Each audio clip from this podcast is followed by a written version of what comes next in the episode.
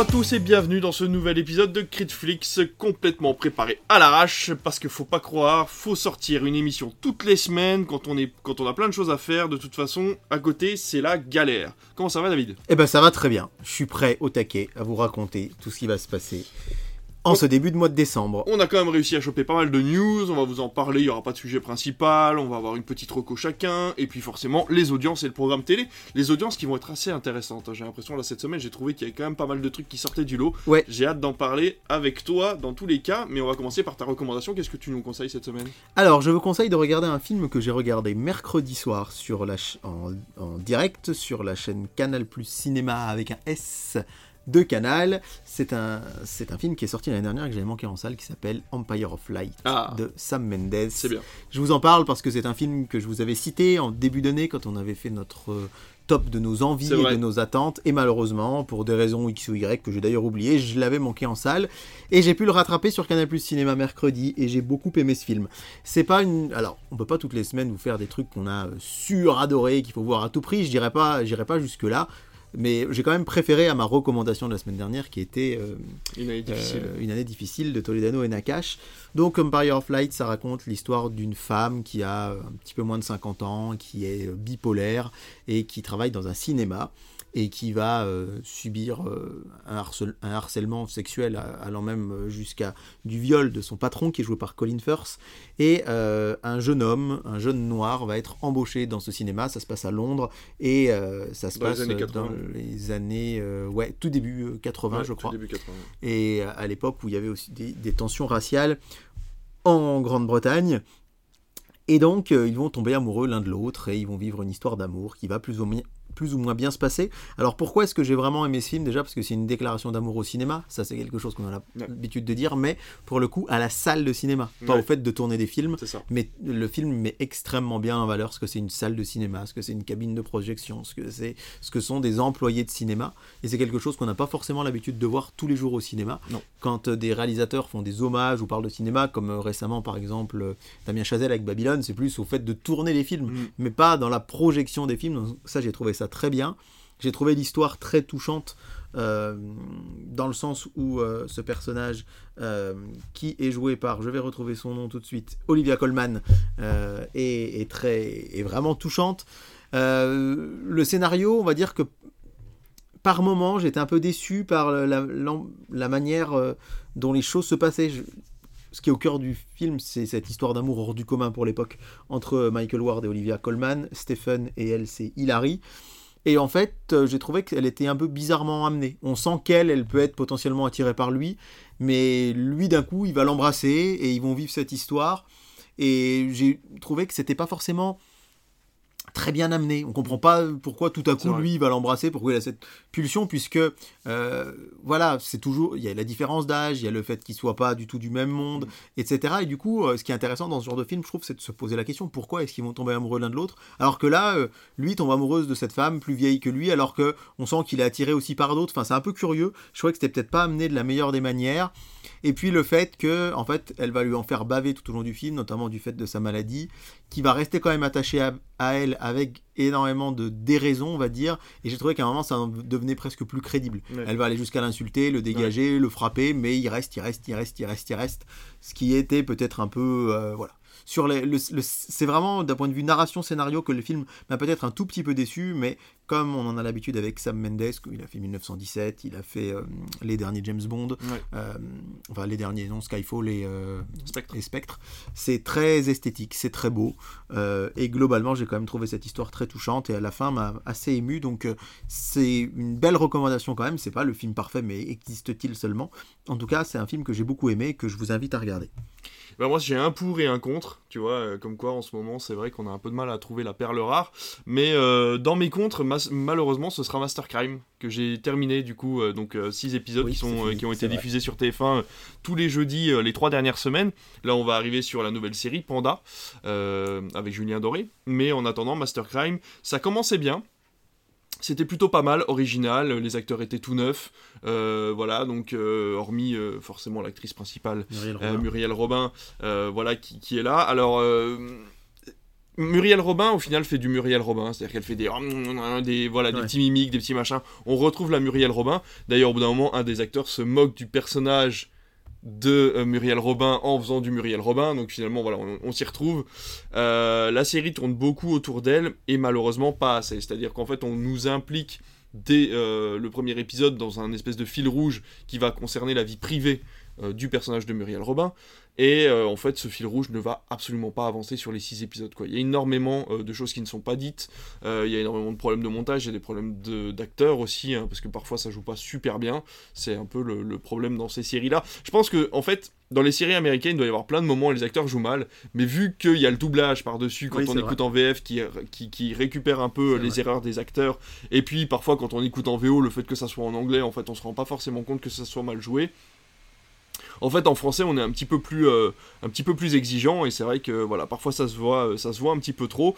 Donc euh, voilà, arrivé à la fin du sixième épisode, on est vachement sur notre fin. On sait pas s'il y aura une deuxième saison. S'il y a une deuxième saison, elle sera dans bah, un an minimum, voire plus. On connaît les rythmes des séries de TF1. Alors après, en général, ils s'arrangent quand même pour qu'elle sorte un an après. Ouais, voilà, Donc s'il y a une deuxième saison, comme HPI, c'était pas prévu de Ouais. base de saison, et elle est sortie quand même en mai de l'année d'après. c'est ça. Vu les audiences, je pense qu'il y aura sans doute une saison 2 et qui risque d'attaquer le tournage euh, en janvier-février pour euh, la diffusion en fin d'année, en novembre l'année C'est prochaine. ça.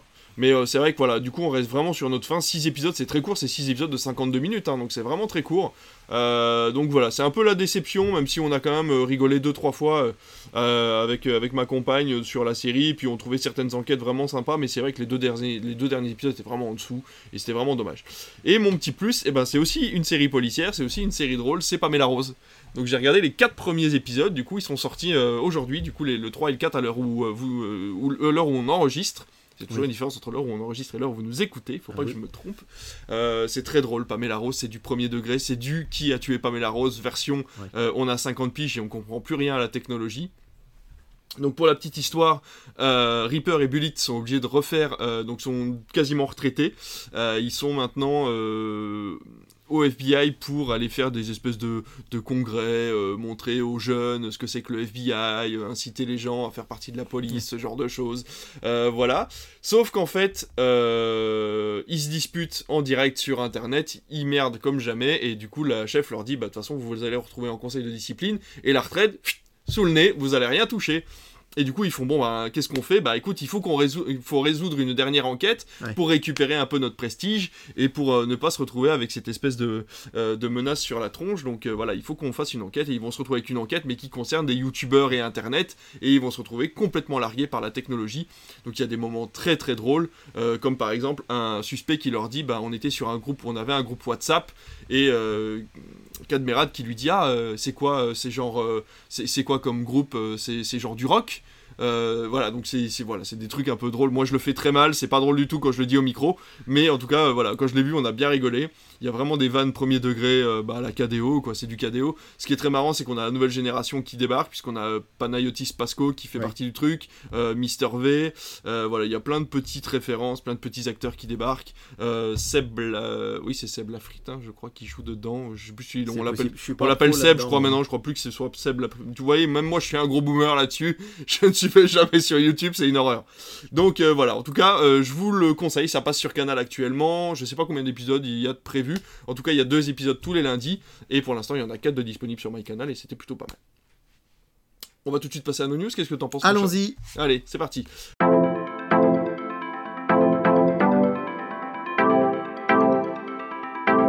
On est parti pour les news et c'est moi qui vais commencer parce que j'ai envie, c'est moi le chef, comme je le dis d'habitude. Euh, ah oui d'ailleurs, euh, on a eu des on a eu des questions du coup euh, parce que j'ai posé j'ai posé la question sur poser Instagram. la question si- des questions. j'ai posé la question des questions sur Instagram et donc on a, on a eu deux demandes de la part de Cinéma Pur qui nous a demandé. Attends, je vais retrouver mes questions. Pendant ce temps-là, voilà. Euh, il nous a demandé notre avis sur la nouvelle saison de Beau Geste hein, qui fait un demi-million hein, euh, tous, les, euh, tous les dimanches soirs et il disait Viva France Télé. Et la deuxième chose, mais on lui dira un petit peu plus tard dans le podcast, c'est qu'il est curieux de connaître les chiffres du dîner de con de dimanche soir sur TMC et on vous dira tout ça dans quelques minutes. Et on reviendra sur Beau Geste en même temps, je pense, au moment où on sortira les audiences de dimanche soir, on donnera notre avis sur Beau Geste, mais pour l'instant c'est les news. Et moi je vais vous parler de la série Squid Game. Alors pas la série série série, mais la série euh, jeu télévisé, puisque Netflix a Oui, créé un vrai. jeu télévisé Squid Game, euh, tiré forcément de la série euh, télévisée coréenne. Et il faut savoir que du coup, des concurrents, enfin pas des concurrents, mais un bureau d'avocats a porté plainte pour des concurrents contre Netflix. euh, pour euh, se plaindre de la limite de sécurité euh, qui avait été poussée un petit peu trop loin pour le show à cause de plaintes liées à des problèmes de santé à cause du tournage. Donc euh, voilà, Netflix, euh, euh, selon le, bureau d'avocats, Netflix devrait revoir ses standards pour garantir le bon déroulement des émissions. Alors on parle quand même d'hypothermie, de lésions nerveuses à cause du froid, vu que le tournage était en janvier. Donc apparemment ça a été très compliqué pour certains participants. Alors Netflix et les producteurs du show ont annoncé que pour l'instant, aucun candidat n'avait porté plainte personnellement et qu'ils prennent toujours soin du bien-être de leurs participants, quel que soit le jeu. Des retours de participants, on parle de plusieurs heures dans le froid pour la séquence, la fameuse séquence du 1, 2, 3 soleil. Je sais pas si tu as vu Squid Game. Pas du tout. Mais le premier jeu commençait avec un 1, 2, 3 soleil, une petite fille géante comme ça, qui criait 1, 2, 3 soleil en coréen, et si tu bougeais, pan, t'étais mort. Ah bah c'est quand même dommage. C'est quand même dommage. Dans donc la là, cour de récré, on faisait pas ça. ah non, dans la cour de récré, on tuait pas les copains. Mais ce qu'il faut savoir, c'est que donc là, forcément, pas de mort, hein, c'est un jeu télévisé dans la vraie vie, on va pas tuer les gens. Alors ça ferait sans doute de l'audience. Ça ferait sans doute de l'audience, effectivement. Mais il faut savoir que, en fait, euh, cette épreuve à l'écran, quand on le regarde dans l'épisode, ne dure que quelques minutes, mais il faut savoir que les participants ont joué plusieurs heures à ne pas Ouais. bouger ou à ne bouger que quand ils avaient le droit, et aucun n'a demandé à avoir des soins médicaux liés au froid, puisque si tu bouges, t'es dehors. Donc forcément, personne n'a bougé, et euh, donc se sont plaints certains participants juste après. Les producteurs ont donné une interview à Hollywood Reporter qui leur a dit que bien sûr ils avaient pensé à tout, mais que c'était aussi le show. C'est un des plus gros cash prize du moment. hein. Il faut savoir que c'est, je crois, plus de 5 millions ou 56 millions euh, de dollars et que forcément, bah, ça allait pas être un parcours de santé, quoi. Donc euh, voilà, ils continuaient en disant que les conditions étaient quand même beaucoup moins dures que certains jeux de survie comme Colanta ou The, donc, euh, The Survivor, ça s'appelle, je crois, ouais, Survivor. The exactement. Survivor aux États-Unis, donc c'était quand même beaucoup moins dur que dans ces jeux-là, mais que au vu du cash prize, c'était normal que les épreuves soient quand même assez dures. Mais effectivement, ils se sont excusés des conditions euh, météorologiques, mais dont ils ne peuvent pas faire grand-chose finalement, puisque le tournage s'est fait en janvier. Effectivement, dans un gros hangar difficile à chauffer, c'était un peu compliqué puisqu'il ne fallait pas trop bouger dans cette épreuve-là. Dans tous les cas, euh, on- l'émission n'est pas plus appréciée que ça. On a quand même que 42% de satisfaction sur Rotten Tomatoes. Euh, apparemment, il y a beaucoup en plus de personnes qui se sont attendues à ce que ça soit la saison 2 en fait de Squid Game, mais pas du tout. Donc il y a eu aussi un problème de communication Ouais, là-dessus. Ça, c'est de euh, choses qui arrivent régulièrement. Voilà, alors moi l'émission je l'ai pas vue, je sais pas Netflix actuellement, ça m'intéresse pas plus que ça de voir une redite finalement de la série télé qui était très bien, moi je l'ai trouvé très chouette cette série télé. Mais euh, voilà, euh, bah, encore une fois on arrive à, à des déboires en fait à ce genre de, à ce genre de, de, de, de show télé hein, qui, bah, qui forcément sont pas safe à 100%. C'est toujours compliqué de garantir la sécurité des gens. Nous, on le voit, euh, par exemple, avec, euh, comment ça s'appelle, Ninja Warrior, par exemple, tout simplement. Je veux dire, n'importe quelle épreuve, alors ils ont prévu les bassins, ils ont prévu énormément de systèmes de sécurité, mais si la personne tombe mal, euh, c'est difficile finalement de la protéger à 100% et de garantir 100% de sécurité, quoi. C'est clair. Quelle est ta, ta news à toi, mon cher David? Ah ben j'en ai plusieurs. Alors Ouais, bah, de- pourquoi. Sors-moi une, sors-moi une, Eh allez, ben, je t'en- je- je sors une rapidement. Déjà dire que Thierry Ardisson va célébrer les 20 ans de 93 Faubourg Saint-Honoré. Oh. C'est une émission au concept assez intéressant puisque euh, il s'agit d'interviewer des personnalités lors d'un repas, lors d'un dîner. Non, Autour d'une table, vrai. ils sont 6, 7 ou 8 autour de la table, ils discutent et Thierry Ardisson le dit lui-même, c'est une manière pour lui d'avoir des confidences Je n'étais pas au courant du tout de face à cette ses news. invités. Et donc, euh, la diffusion euh, qui va avoir lieu. euh, alors, le 15 décembre, voilà, je vous dise pas de bêtises, le vendredi 15 décembre, la grande nouveauté c'est qu'elle sera en clair, et donc ce sera une soirée en clair sur Paris Première. Donc, comment faire? Si vous n'avez pas euh, de chaîne euh, via les box ou via Canal, etc., eh bien, il faudra euh, vous rendre sur le canal 41 de la TNT. C'est déjà le canal de Paris Première, puisqu'on rappelle, et il y a pratiquement plus d'abonnés et c'est amené à disparaître, mais qu'il existe la TNT payante. Eh oui. C'est-à-dire que vous pouvez avoir quelques chaînes qui sont sous TNT payantes. Alors il y avait par exemple LCI, mais qui est passée gratuite. Ça concerne euh, notamment les chaînes Paris Première et Planète Plus Ah oui. euh, du groupe Canal. Et donc exceptionnellement sur le canal 41, le euh, vendredi 15 décembre, vous pourrez voir en clair une soirée spéciale qui s'intitulera 214 rue de Rivoli, le dîner, puisque euh, Thierry Ardisson va recevoir à dîner chez lui Muriel Robin et Anne Lelaine, donc les, euh, les actrices de la série Master Crimes, Gérard Darmon, François-Olivier. Gisbert, Bertrand Chameroy et Laurent Baffy. Et donc ils vont être euh, euh, reçu par le chef Juan Arbaleaz, si je- j'espère que je prononce bien, un chef franco-colombien bien connu des téléspectateurs euh, de TF1 qui animait notamment Le plus beau Noël avec Valérie Damido. Et c'était une, une sorte de un dîner presque parfait sur le thème de Noël. À 22h35, il y aura le documentaire 93 Faubourg Saint-Honoré, la crème de la crème, donc un documentaire avec les meilleures confessions du coup euh, autour de la table euh, de chez Thierry Ardisson, avec notamment des moments cultes avec Diams, Karl Lagerfeld ou Bernard Tapie, et enfin à minuit 30, 93 Faubourg Saint-Honoré la nuit, qui est une sélection d'émissions parmi les plus populaires du programme. C'est vraiment une émission culte. Euh, moi, je Ouais. l'ai jamais regardée parce que j'étais trop jeune, je pense, quand elle, quand elle était à son paroxysme. Mais ce sera l'occasion donc de découvrir toute cette soirée gratuitement et en clair sur le canal 41 de la TNT. Et puis bien sûr, les abonnés de Paris Première pourront la voir sur leurs canaux habituels. Et la question à 93 euros, est-ce qu'en allant sur 6 Play, on n'aurait pas accès à la chaîne pour une soirée? Sans doute. Je pense que c'est un peu le principe. Euh, là, ils n'ont communiqué pour l'instant que sur le numéro Ouais. 41, mais il y a de grandes chances que sur 6play, on puisse avoir effectivement Paris Première gratuit. Bah écoute, moi, ma news à moi, elle a rien à voir avec ça, parce que je vais vous parler de Karate Kid. Alors, on en a parlé euh, récemment, il y a beaucoup de gens qui en ont parlé sur, euh, sur les réseaux. D'ailleurs, euh, mon ami David Ben, je crois, en a parlé il n'y a, y a pas, y a pas très très longtemps sur son TikTok, il me semble. Mais pour vous dire que Karate Kid revient. Alors, les plus fans d'entre vous le savent, que pour l'instant, la série Cobra Kai sur Netflix fait un tabac avec sa sixième saison, hein, qui arrive quand même. Six saisons pour une série Netflix, c'est pas rien. Oui. Une série qui était produite à la base pour YouTube, YouTube Premium, fait à son âme, Ouais, qui finalement a été racheté euh, par Netflix hein, et qui était surtout tiré de la trilogie Karate Kid avec Daniel Larusso et Maître Miyagi. Euh, voilà, Maître Miyagi qui nous a quittés il y a quelques années déjà. Moi, ça a marqué mon enfance cette série de films. C'était une trilogie. La première se passait euh, aux États-Unis, la deuxième au Japon et la troisième on revenait aux États-Unis avec un film beaucoup plus sombre que les deux premiers. C'était vraiment chouette. Euh, un remake avait vu le jour hein, il y a quelques années avec Jackie Chan et Jaden Smith. Oui, bien sûr. Ou d'ailleurs, ça se passait en Chine et il lui apprenait du kung fu, mais ça s'appelait Karate Kid. Faut pas chercher à comprendre parfois, hein, finalement, pour euh, utiliser le nom d'une licence, on peut en faire à peu près n'importe quoi. Mais ce que vous devez savoir, c'est que le Ra- Ralph Macchio, donc qui jouait euh, Daniel et qui le joue toujours dans la série Cobra Kai, a rencontré Jackie Chan. Et ils ont fait une vidéo ensemble pour annoncer qu'une nouvelle partie de la licence allait voir le jour. Ils cherchent donc un nouveau Karate Kid, vous pouvez postuler si vous le voulez. Ils ont bien entendu, euh, ils ont euh, déjà euh, reçu une centaine, non une dizaine pardon de milliers de demandes. Mais il faut savoir que pour pouvoir envoyer sa demande, donc le film est prévu pour décembre 2024, hein, donc les mecs sont Ah en oui. starting block pour trouver la personne, à mon avis, ils sont un petit peu dans la galère pour rapide, trouver un bon acteur. Donc euh, les producteurs du film ont, euh, ont pas annoncé par contre où se placerait le film par rapport au lore, c'est-à-dire qu'ils ont pas dit que si ce serait une, un reboot, un remake, Oui, voilà, si ce serait la suite de, de Cobra Kai, etc., etc. Pour l'instant, l'annonce a juste été faite qu'ils cherchaient un nouveau Karate Kid. Ce qu'on sait, c'est qu'ils cherchent quelqu'un d'asiatique ou d'origine asiatique qui parlerait anglais. Ça serait un petit plus s'il savait faire des arts martiaux, s'il savait danser, s'il savait euh, parler mandarin couramment et s'il avait pratiqué de l'acting avant, mais ils ont bien noté que c'était pas obligatoire. Mais c'est quand même mieux. Oui, ça fait quand même beaucoup de. Ouais, ça fait beaucoup de conditions quand même. Et j'ai oublié de dire, il faut qu'ils aient entre 15 et 17 ans pour nous, malheureusement.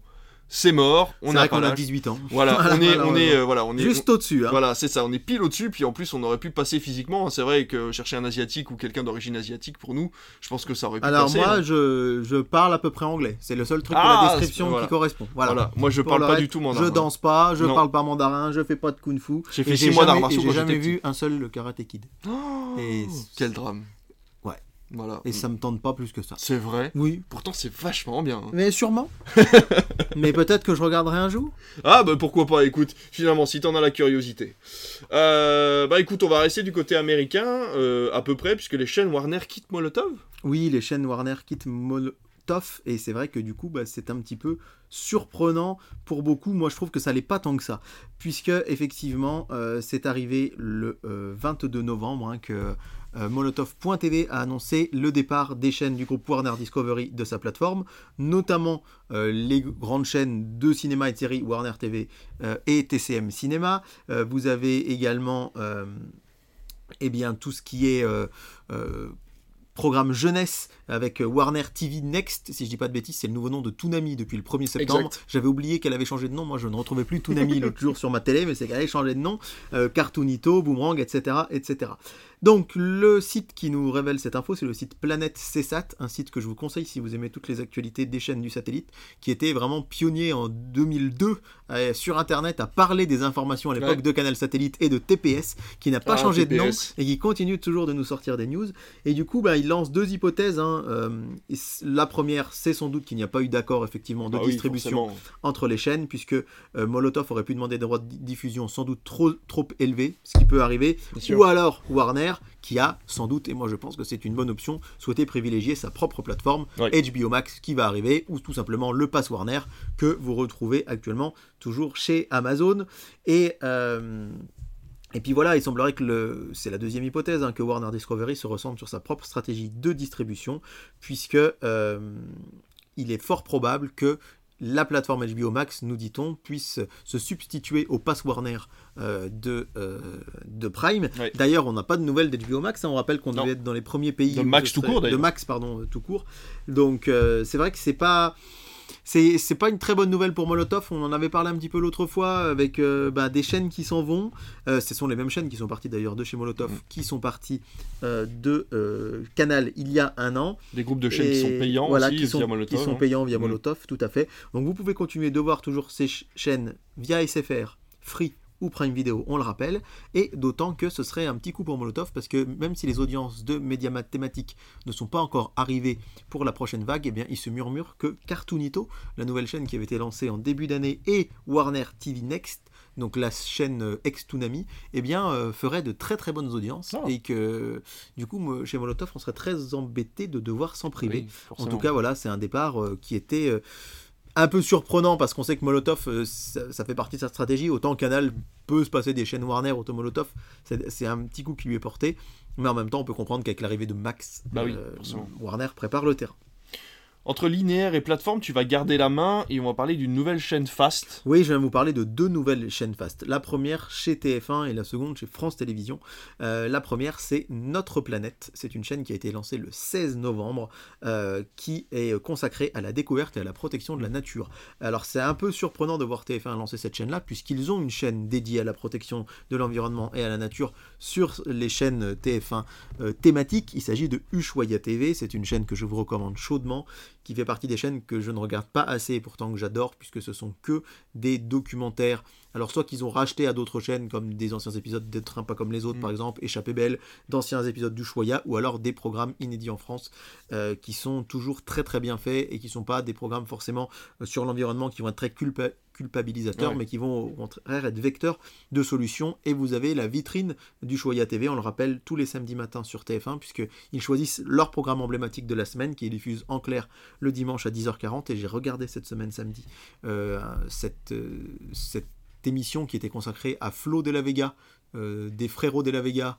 Les frérots de la Vega, ça te parle Ah oui, oui, les chanteurs. oui, les chanteurs, alors qu'ils ne sont pas frères. hein. On Non, que oui, c'est son nom de famille tout, et de ouais. la Vega, c'est son nom de famille également. Et bien là, il a, on le voit partir à Ibiza, mais côté, euh, on va dire, euh, environnement, nettoyer les plages, euh, essayer de voir un peu comment faire pour rendre cette destination ultra Ah, touristique. c'est hyper ouvert en fait comme documentaire Et en nature. fait, c'est vraiment des documentaires nature sur plein de sujets différents. C'est tous les samedis matins et ça marche plutôt bien.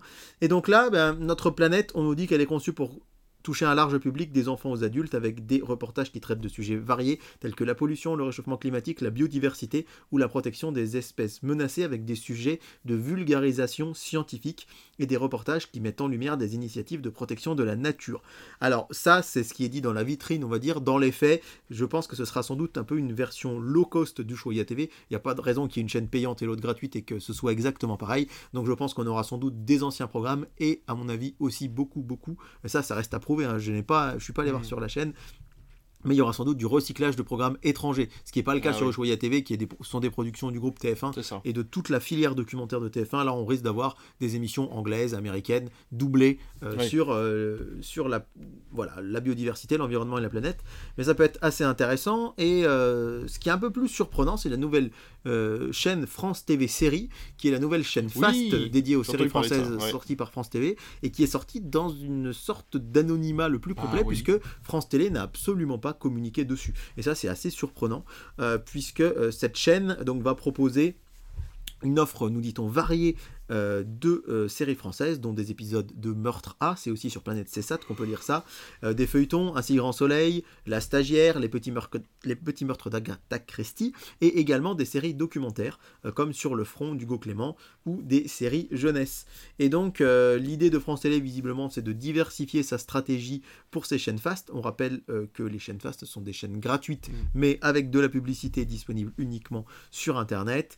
Et bah, Qui c'est un- sont thématiques. Qui sont thématiques. Voilà, hein, euh, notre planète, ce sera donc du documentaire. Là, France TV séries, c'est des séries, comme son nom l'indique, ce sont des séries produites par France Télévisions, et c'est un peu surprenant de voir qu'on a euh, eu pas du tout de communication, alors que France Télé en général est plutôt prompt à parler de ce genre de choses, alors euh, voilà, Ouais. affaire à suivre. Ouais. Est-ce que tu sais où c'est accessible?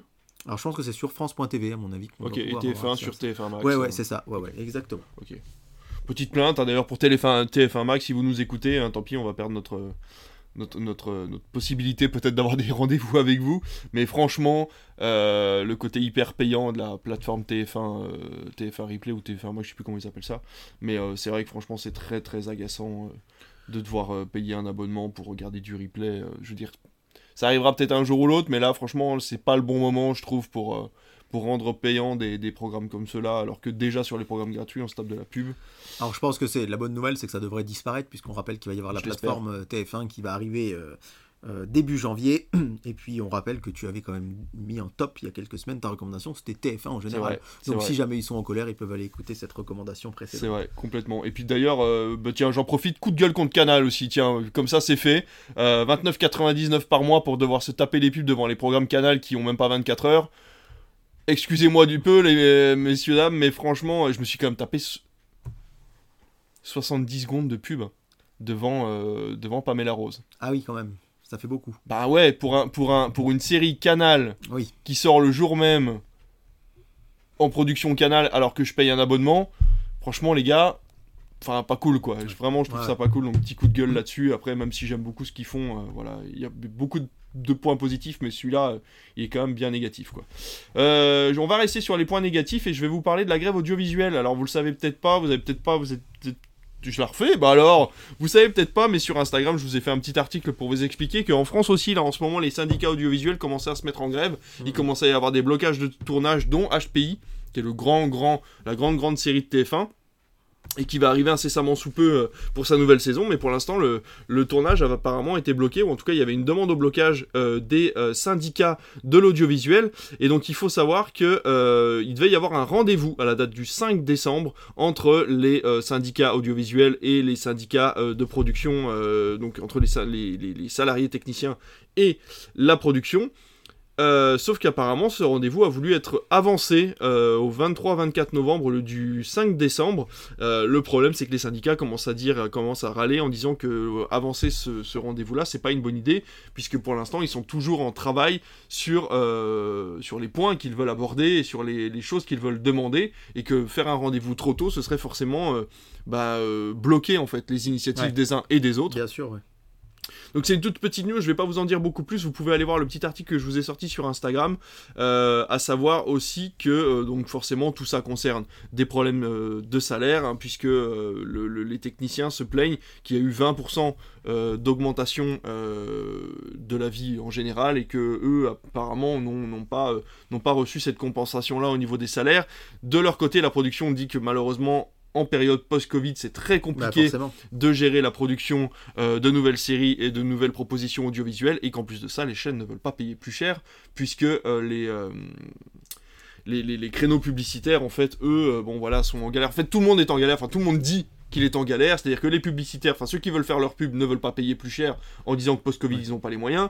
TF1 du coup ne peut pas augmenter euh, ses tarifications, en tout cas pas plus que la normale, donc ils ne peuvent pas payer plus cher pour des séries, donc les productions ne peuvent pas mettre plus d'argent dans les séries et forcément les derniers dans la course ce sont les techniciens Bah, qui ne toucheront le- pas c'est un plus. cercle vicieux, quoi, hein, c'est Voilà, c'est ça. Mais c'est un sujet brûlant, en fait. Hein. euh, Mais complètement. Que, ouais. Et c'est là qu'on voit que finalement, euh, il y a quand même eu un écho euh, des grèves des scénaristes et des grèves des acteurs euh, des Éta- aux États-Unis qui, euh, qui maintenant euh, voilà, donc servent d'écho euh, en France. Et euh, ça fait un moment d'ailleurs que, euh, que les scénaristes en France se plaignent, mais malheureusement, les syndicats euh, et les regroupements de, de scénaristes en France ne sont pas assez puissants. Que pour exiger quoi que ce soit au niveau, au niveau français. Donc pour l'instant, c'est en, c'est en attente. Et puis, et puis on vous en parlera incessamment sous peu dès qu'on aura plus d'infos. Mais ça risque de bloquer et on espère que ça ne bloquera pas trop longtemps puisque ça veut dire qu'il va falloir faire du du renouvellement de séries, ou en tout cas euh, proposer de vieux trucs si euh, les séries ne sortent pas euh, en temps et en heure. Ça, c'est bien possible. Mais dis donc, déjà 25 ans pour la chaîne L'équipe La chaîne L'équipe a 25 ans, elle s'est pas appelée la chaîne L'équipe tout le temps. transition de tout le podcast. Vous vous souvenez peut-être de l'équipe 21, par exemple, il y a quelques années, ou de l'équipe TV, alors que je regardais, moi étant adolescent, sur CanalSat à l'époque. Il faut rappeler qu'aujourd'hui, si l'équipe, la chaîne L'équipe diffuse de multiples programmes en direct, de nombreuses compétitions sportives, des émissions comme l'équipe de Greg ou l'équipe du soir. Eh bien, au début des années 2000, la chaîne L'équipe, c'était une chaîne qui euh, diffusait uniquement des journaux télé euh, du sport, comme le fait aujourd'hui Infosport Plus sur Canal. À l'origine, la chaîne L'équipe, c'était seulement euh, tous les quarts d'heure un journal sur le sport. elle a donc été créée en 1998 par le groupe L'équipe et donc il y aura un prime time spécial le lundi 11 décembre à 21h05, qui sera présenté par Pierre-Antoine Damcourt, qui est ah. euh, cet humoriste qu'on retrouve tous les jeudis soirs chez Camille Combal. Euh, et, aussi donc dans la petite lucarne sur l'équipe. Il proposera donc aux téléspectateurs de revivre les plus grands moments sportifs vécus sur la chaîne et son histoire lors de l'évolution. Autant vous dire que je serai évidemment devant puisque c'est une chaîne que je regarde moins, mais il y a une époque où euh, il y a quelques années j'étais branché tous les soirs sur l'équipe du soir et je regardais étant adolescent l'équipe TV et donc effectivement, on va avoir euh, un retour sur l'histoire de la chaîne au travers des plus grands événements sportifs de l'histoire de ces 25 dernières années, les Coupes du Monde avec les victoires de la France, l'Euro, le Tour de France ou encore la Formule 1. On rappelle que la, chaîne L'équipe aujourd'hui fait une moyenne, une audience moyenne de 2,5 millions de téléspectateurs par jour, donc ça marque très très fort pour une toute petite chaîne créée dans les locaux du journal L'équipe qui était suivie seulement par quelques milliers de téléspectateurs à sa création euh, en 1998. Mais ils ont bien réussi à se diversifier, je trouve, parce que maintenant il y a du cinéma, euh, qui concerne toujours à peu près le sport. Enfin, ils arrivent toujours à trouver un, coin entre les deux. Ils ont quand même de la retransmission sportive, maintenant parfois de sport un peu discret, mais ils arrivent quand même à faire de tout. Je trouve que cette chaîne est vraiment, euh, elle a réussi à monter depuis la création de la, de la TNT. C'est quand même assez, assez impressionnant, quoi. bah écoute, on fait des allers-retours entre télévision et cinéma, et tu vas nous parler du tournage de Venom 3. Ah oui, vous l'attendez tous, parce que ah, vous avez tous adoré Venom, Let There Be Carnage. La preuve, il y avait deux personnes en téléphone ils ont annoncé que le 3 ferait 1h10. Alors, euh, il va bien y avoir un tome 3. Euh, avec Tom Hardy. Avec Tom Hardy, euh, épisode 3, qui doit sortir chez nous normalement le 8 novembre 2024, donc c'est bientôt. Il faut dire que tout était prêt, tout avait commencé, et puis patatras, tu en as parlé, la grève à Hollywood, et donc la production a recommencé. Et euh, Tom Hardy est hyper enthousiaste. Alors lui, il ne s'en cache pas. Il a adoré les premiers Venom, il a adoré tourner dans les films et il a posté sur Instagram, comme le révèle le. Oui, exactement. oui, c'est vrai que s'il allait dire le contraire, ça un peu embêtant. Mais il a écrit un texte sur son Instagram, comme le révèle le magazine Première, qui s'appelle The Last Dance, évidemment en référence au documentaire sur Michael Jordan sorti par Netflix il y a quelques années où il dit Heureusement, nous sommes de retour au tournage et je veux prendre un moment juste pour remercier toutes les équipes. Nous avons parcouru un long chemin. On a l'impression de ne pas être au travail sur ce tournage, tellement tout se passe bien. Travailler, de, travailler entouré de techniciens talentueux et passionnés, et entouré de personnes que vous aimez et qui vous tiennent à cœur, il n'y a rien de mieux dans la vie. Je tiens à mentionner très brièvement à quel point je suis fier de ma réalisatrice, partenaire d'écriture et chère amie, Kelly Marcel. Te voir prendre les commandes de Venom me remplit de fierté. Oui, ces deux prénoms qui sont bizarres l'un à côté de l'autre. C'est un honneur. Faites confiance, fais confiance à ton instinct, il sera toujours au rendez-vous. C'est parti pour une belle balade. Et donc, euh, on rappelle que en dehors de euh, ce, Venom 3, eh bien, il y a deux autres spin-offs de Spider-Man, puisque Sony n'a plus les droits pour faire du Spider-Man autrement qu'en animé, euh, qui vont sortir cette année, puisqu'il devrait y avoir Madame Web le 14 février avec Dakota Johnson. La dernière fois qu'un film avec Dakota Johnson était sorti le 14 février, c'était 50 nuances degrés. C'est dire si ça vous fait envie. Et puis euh, Craven le chasseur, porté par Kikas, Aaron Taylor Johnson, qui sortira lui le 30 août. Voilà pour le Spider Sonyverse. Qui a été repoussé d'un an. Hein. Il devait sortir là, cette fin d'année, là en octobre, il me semble, hein, c'est pas ça un truc comme ça, hein, et puis finalement il était repoussé à la Ouais, c'est vrai, et puis alors quand on voit euh, ce qu'on fait, euh, les derniers films euh, Sony au cinéma, c'était quand même pas oufissime, hein, avec notamment les Venom et avec Mobius, Morbius, Euh, Morbius, Morbius, ouais, Morbius, avec euh, Jared Leto pourtant. Ouais, ouais, ouais, c'est vrai qu'en plus, ouais, pas très apprécié au niveau de la critique, pas des grosses entrées. euh, Mais même ceux qui sont appréciés par la critique, on voit Spider-Man. euh, alors, Ouais. Tout le monde adore le cross de Spider-Verse, mais il faut Ouais. avouer que les chiffres sont pas énormes. Je suis pas sûr qu'il ait atteint le million. Euh, il, a, il a dû l'atteindre peut-être péniblement et je suis Ouais. pas sûr. Et on rappelle la diffusion télé, souvenez-vous l'année dernière à Noël en prime time sur vrai. TFC, ça avait été sur TMC pardon, et ça avait été une catastrophe d'audience, je crois autour de 100 ou 150 000 téléspectateurs. En fait, tout le monde l'adore, mais Mm. j'allais dire personne va le voir, non. Mais c'est vraiment cette différentiel entre la critique Ouais, et en fait les gens. Euh, au début, on était surpris, toi et moi, souviens-toi que France 2 avait acheté les droits pour le diffuser le 31 décembre 2021 à 14h et on s'est dit mais pourquoi ils le mettent pas en prime Ouais. Et en fait, ils l'ont On passé, sait. ils l'ont vendu à TF1, TF1 qui l'a placé stratégiquement hein, la semaine Oui. de sortie d'Across de Spider-Verse. C'est ça. Et alors, qu'est-ce que ça avait été si ça avait été en dehors de ce cadre-là d'ailleurs? Bah, c'est ça le problème, ouais, ouais, mais c'est vrai que c'est dommage en plus, enfin, surtout quand un film est au- aussi apprécié par les fans et par la critique, quand on voit un cumul parfois de de- d'entrées pour. euh, ah bah tu vois, et on est mauvaise langue, 1,9 million Ah, quand même pour le deuxième. Quand ouais. même Ouais, ouais, Donc il y a du euh, monde en salle, mais après, euh, voilà, ça a du mal à décoller. euh, ça a du mal à décoller par la suite. Et, et voilà, les diffusions télé en sont un bon exemple, mais ça reste un film qui se vend très bien en Blu-ray par exemple. Ouais, Parce que, bah voilà, on a toujours euh, des personnes qui, comme nous, sont un peu geeks, sont un peu aiment bien les objets de collection liés au cinéma, et c'est en général les gens qui aiment ce type de film. Mm. Euh, mais je pense qu'on aura un peu le même syndrome avec euh, Ninja Turtles. Ouais. J'ai oublié comment il s'appelle chez nous, mais Mutant Mayhem. mais- Mayhem. euh, mais en tout cas, Teenage Years. oui, Teenage Years, voilà, qui a beaucoup plu, mais qui a pas fait des entrées mirobolantes. Mm. Euh, et, là, tu vas me dire, ah bah non, on est mauvaise langue, il a fait 9 millions d'entrées. Non, là pour le coup, celui-là, je crois qu'il a pas fait le million. Effectivement, j'avais regardé il y a pas si longtemps. On n'y est pas du tout. Euh, allez, on repart du côté de la télé. Tu vas nous proposer un programme emblématique pour Noël sur M6. oui, alors ça faisait deux ans de suite que M6 nous proposait le vendredi des vacances de Noël un Disney. Souviens-toi, Oui, on avait notamment à La Belle et la Bête il y a peu de temps. Et euh, cette année, ils ont décidé de changer leur fusil d'épaule, puisqu'ils ont annoncé cette semaine que le vendredi 22 décembre, à 21h10, on aurait droit à un programme que tu as regardé récemment. Ce sera la grande finale de la France a un incroyable talent. Ah bah. Ils ont décidé de la déplacer du mardi au vendredi, le jour des vacances, pour qu'un maximum de gens soient devant la télé. Et rappelons que cette grande finale, contrairement aux autres épisodes, sera en direct. Et, Eh donc oui, euh, tout peut se passer, tout peut arriver à ce moment-là. Et donc euh, on va scruter euh, les audiences. Je peux vous dire que côté M6, on va scruter aussi les annonceurs. On va voir s'il y a beaucoup de monde qui se place à ce moment-là. C'est un petit peu casse-gueule parce que quand on a l'habitude d'avoir un programme toujours le mardi, voir la finale le vendredi, c'est assez déstabilisant. La Starac parfois bouge du samedi au Ouais. vendredi parce qu'il y a du foot ou autre, mais de là à mettre carrément la grande finale un autre jour. Mais d'un autre côté, ça peut être, je pense, un très bon programme pour commencer les vacances de Noël en famille, tous devant la télé, à regarder euh, ce euh, talent show Made in M6. Donc euh, voilà, on commence déjà en avant-première de vous distiller des programmes qui vont passer à Noël sur nos chaînes de télé. Quid, du coup, du Disney euh, de Noël pour M6 Alors, euh, je pense qu'il n'y aura pas vraiment de Disney à Noël pour M6, puisque Encanto a été, c'était vraiment le gros film qui devait diffuser. Ils ont choisi plutôt les vacances de la Toussaint. On rappelle, avec plus de 3 millions de téléspectateurs, c'était peut-être pas une mauvaise idée, puisqu'il a marché très fort. Donc, est-ce qu'on va être plutôt dans de la rediffusion? Euh, je, je me pose un peu la question des films. Quelqu'un se les posé en tout cas sur les réseaux sociaux. Je pense qu'on ne les verra jamais arriver sur nos télés, mais des films type Lucas, euh, Alerte Rouge, Soul, qui sont des Raya. Raya, qui sont des exclusivités Disney+. Donc Disney+ n'a pas d'o- d'obligation de les diffuser. Mais je pense que si euh, M6 arrive avec un chèque, ça peut se négocier, même si ça reste un des arguments de Disney+ pour que les gens achètent, euh, Prennent le forfait, prennent ouais. le forfait. Mais ils les ont quand même sortis en Blu-ray, donc on peut se poser la question. Oui, et Donc, puis c'est surtout euh, qu'ils n'ont pas d'obligation de l'enlever de la plateforme s'il n'est pas passé au cinéma. Il correspond pas à la chronologie Ouais, des ouais, médias. donc ça veut dire qu'ils peuvent très bien Donc, le vendre à ils peuvent M6 le- tout en le laissant sur la Donc plateforme. peut-être qu'on aura ça, on va, on va guetter, mais en tout cas, c'est vrai qu'Encanto, qu'on attendait comme le Disney de Noël, est arrivé un petit peu plus tôt. Ouais.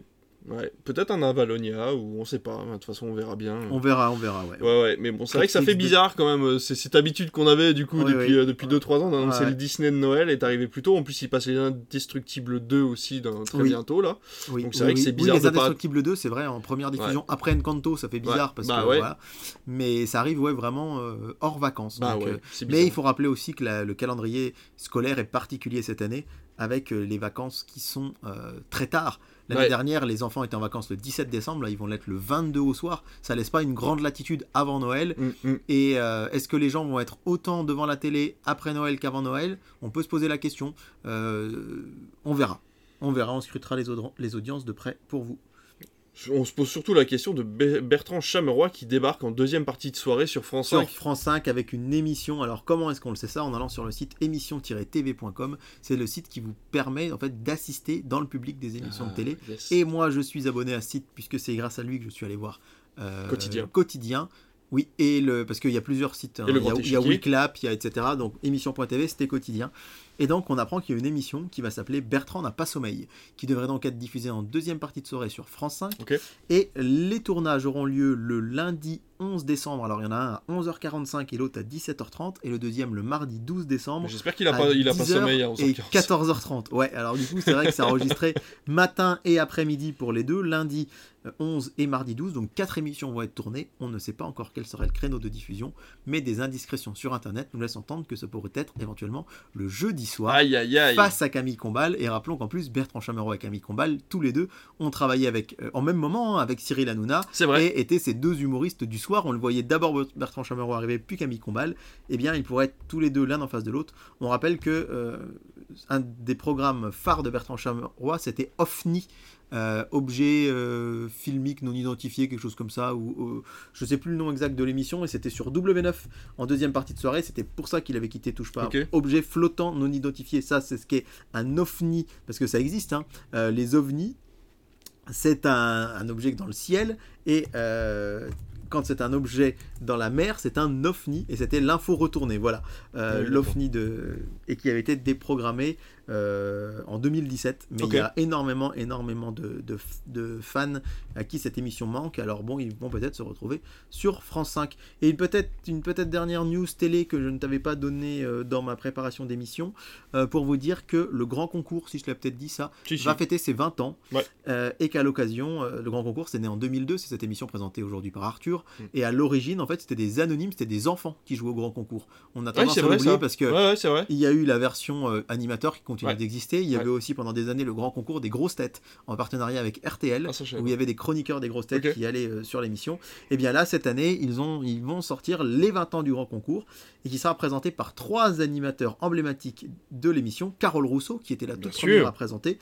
Arthur qui présente actuellement et un peu plus surprenant Laurence Boccolini qui a eu l'autorisation par France 2 de se rendre sur TF1 Forcément. pour présenter cet anniversaire. Manque seulement à l'appel euh, Alessandra Sublet euh, qui euh, avait euh, présenté l'émission de 2018 à 2020 mais elle avait annoncé il y a déjà un petit moment qu'elle ne souhaitait plus du tout présenter d'émission de télé donc elle, on ne sait pas si elle a refusé ou si c'est simplement qu'elle ne présentera pas l'émission. Mais est-ce que Laurence Boccolini va refuser de présenter l'émission maintenant que ça se sait et que ça a été Ah, diffusé Je ne pense pas, puisque, puisque c'est TF1 elle-même qui a communiqué cette fois-ci. C'est pas une, une indiscrétion. C'est vrai, bah écoute, ça nous fait déjà pas mal de news. On a fait un gros gros tour de l'actualité télé, cinéma, euh, et puis un petit peu des plateformes aussi. Et puis écoute, je pense qu'on va passer euh, tout doucement à nos audiences. Allons-y.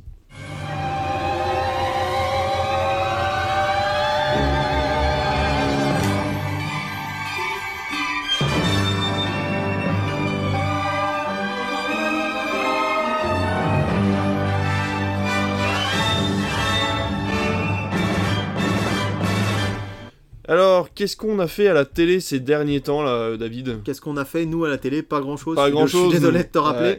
Mais qu'on fait les audiences télé? Alors, on vous rappelle qu'on a enregistré l'émission de la semaine Retenez dernière. bien cette question parce que peut-être qu'un jour on pourra la ressortir. Bah, ça serait parce qu'on on- parce qu'on aura fait quelque chose. Qui sait J'aimerais bien en tout cas. On a enregistré mardi soir la semaine dernière et on enregistre cette semaine le lundi. Donc on vous a parlé avec beaucoup euh, d'intensité de Somme téléfilm de Noël, euh, Trois frères et un couffin, là je ne sais plus. Et je sais que certains m'ont dit attendre les audiences, mais vous ne l'aurez pas dans Bah, cette de fois-ci. cette semaine puisqu'on enregistre lundi après-midi et qu'à l'heure où on enregistre, eh bien les vous du futur, vous le savez peut-être les audiences, mais les nous du présent, enfin en tout cas du passé, on ne le sait pas puisqu'on enregistre lundi à 16h avant la diffusion. Donc mardi soir, euh, 5,7 millions de téléspectateurs pour Grèce France. C'est à peu près les mêmes chiffres que France Gibraltar. L'affiche était plus alléchante. D'ailleurs, c'est le seul match que la France n'a pas gagné dans ses éliminatoires. Il y a eu 2-2, mais il n'y avait zéro enjeu. Tu sais que ça ferait un très bon titre de série télé ça Grèce France. Grace France. Ouais, Grèce, Tu sais, genre une de- jeune femme qui euh, serait, euh, tu vois, qui s'appellerait France. Enfin, bon, bref. Ouais, voilà, voilà. Voilà, voilà, voilà. T'es pas encore Thierry Tuilier, là, le patron de l'info chez France Télé, et qui peut. Bon, Fran- Grèce-France, 5 millions 7. Deuxième place, la France a un incroyable talent, 3 millions 2. Puis Belfond sur France 3, 2 millions 2. Et Le Vison Voyageur, un documentaire sur euh, France 2 qui fait 1 million 7.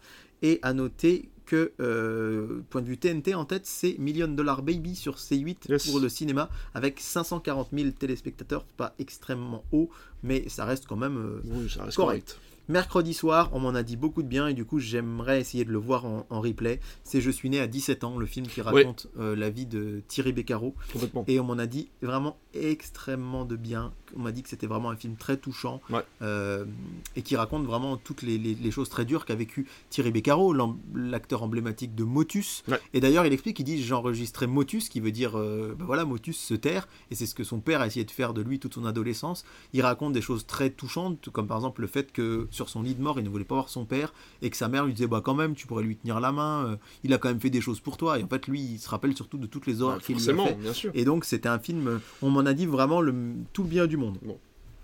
Ensuite, meilleur pâtissier 2 millions sur M6 et à la troisième place New Amsterdam sur TF1 qui continue de plonger 1 million 9 avec Secret d'Histoire à 1 million 8 euh, juste derrière vraiment France 3 France 3 en part de marché fait mieux que TF1 puisque on est à 9,8 pour France 3 et 9,7 pour TF1 Ah donc New Amsterdam, il va être temps que ça s'arrête. Et euh, on, vous- on attendait avec impatience les audiences de Pourri Gâté sur TMC. Alors c'est rigolo parce qu'il est quasi à égalité avec Arte, mais c'est Arte qui est devant avec 1 72 000 téléspectateurs pour la place d'une autre. Et Pourri Gâté, 1 71 000 téléspectateurs. Il n'y a que 1000 téléspectateurs d'écart entre Arte et TMC. Et en part d'audience, Pourri Gâté est largement devant. Donc 1 million de téléspectateurs sur une case comme le cinéma le mercredi sur TMC. Euh, c'est un très très très très bon score Ouais, mais, qui mais écrase la concurrence. euh, même Mongeville sur ses 8 est battu. Donc euh, c'est assez surprenant. Mais c'est vrai que c'est quand même ce qui est surprenant aussi quand on s'y connaît pas trop en télé, c'est de se dire qu'il y a quand même 4 millions de téléspectateurs de différence. Il peut y avoir 4 millions de téléspectateurs de différence entre une grande chaîne Ouais. et une chaîne de la TNT qui lui est pourtant pas si loin et qui a quand même quotidien qui fait souvent des, millions de téléspectateurs. Et... Et notamment un record sur Quotidien euh, ces jours-là, puisque Quotidien a presque atteint les 3 millions de téléspectateurs Ah, la semaine dernière pour la fin de son programme. C'est juste énorme. Alors pourquoi pour Gâté fait moins sur TMC Déjà parce que c'est une rediff. Donc que 5 millions de gens avaient déjà vu il y a moins de 3 mois. Donc il faut quand même le rappeler. C'est vrai. Euh, ouais, il y a moins de 4 mois, on va dire, que Pourri Gâté a commencé à 21h euh, presque 30 du fait de sa diffusion sur vrai. et puis que les gens ont le fameux réflexe, nous, on, souvent, on- la plupart des gens, on va regarder sur le programme télé, on va aller sur le programme euh, qui nous plaît, En on va, tiens, il y a ça sur Gulli, on met Gulli, mais il y a énormément de gens qui font 1, Mhm. ah, ça me plaît pas, 2, ah, ça me plaît pas, 3, ah bah tiens, et en fait, qui vont pas plus loin, et donc plus la le numéro de chaîne est loin, Et oui. moins ils ont une chance de s'arrêter dessus. oui, et ça, en fait, ça représente une large, un large pourcentage. TMC, on est la chaîne 10. Imaginez-vous, Chérie 25, où on est sur 25 ou 27 pour France Info. Forcément, ça, ça joue énormément. Parce que des gens qui disent. Il y a énormément de gens qui n'achètent pas de programme télé, qui sont pas intéressés comme nous de ce qui peut passer, et qui vraiment vont avoir fini de manger, se poser sur le canapé, puis tiens, qu'est-ce qu'il y a ce soir? Et euh, ne pas aller jusqu'au bout. Donc, déjà, un million, c'est beaucoup. Et à noter aussi la très belle performance de C-Star, on vous en parle assez peu, mais qui Ouais. a passé Mission Impossible Rogue Nation. Alors c'est marrant de se dire que les Missions Impossibles, tout le monde les voulait cet été avant euh, la diffusion de, du, du dernier opus en salle. Et puis finalement c'est Canal qui a racheté Bah les droits Ouais, pour le passer non marrant, pas ça. sur C8 mais sur C-Star. Et 861 000 téléspectateurs, ça a marché très fort. Jeudi soir, même si tu n'as pas été très fan, eh bien Master Crimes a, a brillé, mais en baisse. Et c'est en baisse constante. hein. 4 millions 6, ça reste énorme, mais ça reste une baisse. Et du coup, bah, c'est... Il y a toujours un attrait pour la nouveauté au début. HPI a commencé à près de 11 millions il y a deux ans, il faut le rappeler, enfin il y a trois ans maintenant, deux ans et demi, et après a tourné autour de 7-8 millions. Donc il y a toujours des gens curieux qui regardent au début, qui vont pas aimer, qui vont pas continuer. Et là, c'est vrai que ça baisse, il y a aussi peut-être le replay, peut-être que des gens... Bah, alors oui, mais non, puisqu'encore une fois, c'est la différence avec France Ouais. Télévisions qui vous propose d'aller regarder toute la série sur France.tv gratuitement avec quelques pubs. Là, les épisodes d'avant et les épisodes de plus de 7 jours sont payants. D'accord, y, compris ceux d'après, je savais pas. Ouais, ouais, ouais, bien Ouais, sûr. Ouais, ouais, donc euh, non, non, c'est non, non. Là, pour le coup, ils jouent très mal leur carte, je pense TF1 sur ce coup-là, mais après, c'est que mon avis. Bah à voir après si effectivement ça change en début d'année. Mais donc Master Crime premier 4 653 000, deuxième France 3 avec Avis de Tempête 2 837 000, M6 à la troisième place avec Cauchemar en cuisine 1 900 000 téléspectateurs, loin devant France 2 et c'est 1 200 000 pour envoyer spécial, ça marche assez moyennement. L'histoire au scalpel tiens sur France 5 qui atteint le million, c'est assez rare pour ce type de documentaire. Et à noter, Star Wars épisode 6, 925 000 sur TFX à la troisième place. Je pense que TFX, euh, enfin le groupe TF1 en tout cas a eu une très bonne idée en Mm. diffusant les Star Wars, mais seulement 4, 5, 6.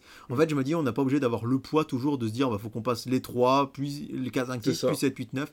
Et c'est aussi ce qui avait pas mal marché pour Harry Potter, même si là, du coup, Ouais. Harry Potter revient et c'est entrecoupé par le foot. Mais là, je pense que le fait d'avoir dit le jeudi, ok, bon, on va passer que la trilogie originale, Mm. il y a beaucoup de gens, euh, parce qu'ils font plus d'audience que quand ils avaient été diffusés récemment sur TMC, même ces films-là. Ouais. Donc je pense que c'était une- un point important pour, euh, pour le groupe TF1.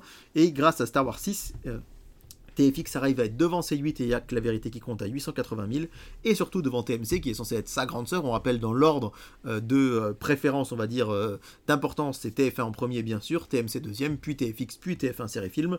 Et bien là, c'est TFX qui est devant TMC avec Taxi 3 et 796 000 téléspectateurs. Et à noter que grâce à la diffusion de Last, Chris- Last Christmas, TF1 série film arrive avec ses 600 000 téléspectateurs, presque 600 000, à être devant Sister, C-Star, Arte, RMC Découverte, Chéri 25, Énergie 12, RMC Story, Gulli et W9. Oh, bah dis donc. Euh, avec une, euh, un score euh, de 145 000 téléspectateurs, W9 qui est à la dernière place Aïe, du classement. c'est rare. Bah, c'est Windows Stress New Generation. Ah, bah, voilà. Ça marche pas du tout. Battu par le grand jeu des années Club Dorothée, euh, que d'ailleurs. en pas- même temps, on va pas se leurrer. Est-ce qu'on regarderait pas Windows Stress à l'époque parce qu'avec ça, la télévision, c'était pas bon, faut le dire. Faut le dire, faut Bah, le dire, faut le dire. c'était, clairement un programme qui visait la- le type de population que j'étais à l'époque, mais je ne regardais pas ça, Ceux mais qui rentraient ceux qui rentraient quoi. du lycée. Ouais, quoi. Et Windows Stress, ça s'est passé quand j'étais au lycée, et je dois le dire, c'était un, peu, un public quand même qui était assez féminin. Ouais. Et en fait, toutes mes copines de la classe, elles rentraient le soir, elles voulaient voir absolument Windows Stress, parce que c'était un soap, c'est, pas moins Ouais, bien que Les Feux de l'amour ou que Plus belle la vie, mais c'était le principe. Et là,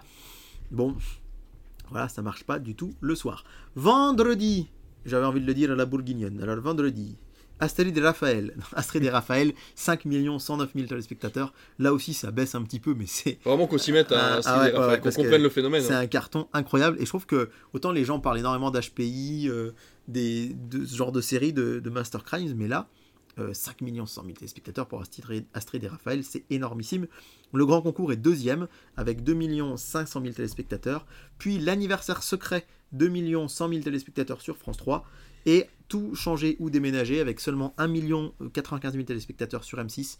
On en parlait l'autre fois. Est-ce que c'est un effet de l'affaire Plaza. Puisque euh, c'est vraiment bas hein, pour un prime du vendredi. Les films de M6 qui diffusaient des comédies Mm. françaises le vendredi soir marchaient mieux. Donc euh, c'est quand même quelque chose qui peut poser question. euh, pour ce qui est des programmes de Stéphane Plaza. Samedi soir, Meurtre en Guadeloupe, premier, avec 4 millions de téléspectateurs, ça a conduit une marché très fort, puis 100% sans logique, 3 millions 2. Là aussi, ça baisse un petit peu, et ce qui faisait peur à Clément Garin, comme il le disait sur les réseaux sociaux, ce qui est pas bête, c'est que 100% logique, ce qui fait que ça cartonne, c'est que c'est événementiel. Ouais. Et là, on a l'impression qu'ils vont étirer ça jusqu'à Noël, Mm. et j'ai peur qu'il y ait de moins en moins de gens qui regardent, et c'est peut-être pas une bonne, une bonne idée, essayer de garder des choses événementielles, pas euh, uniquement, voilà, on passe pour passer. TF1 est troisième avec la Starac.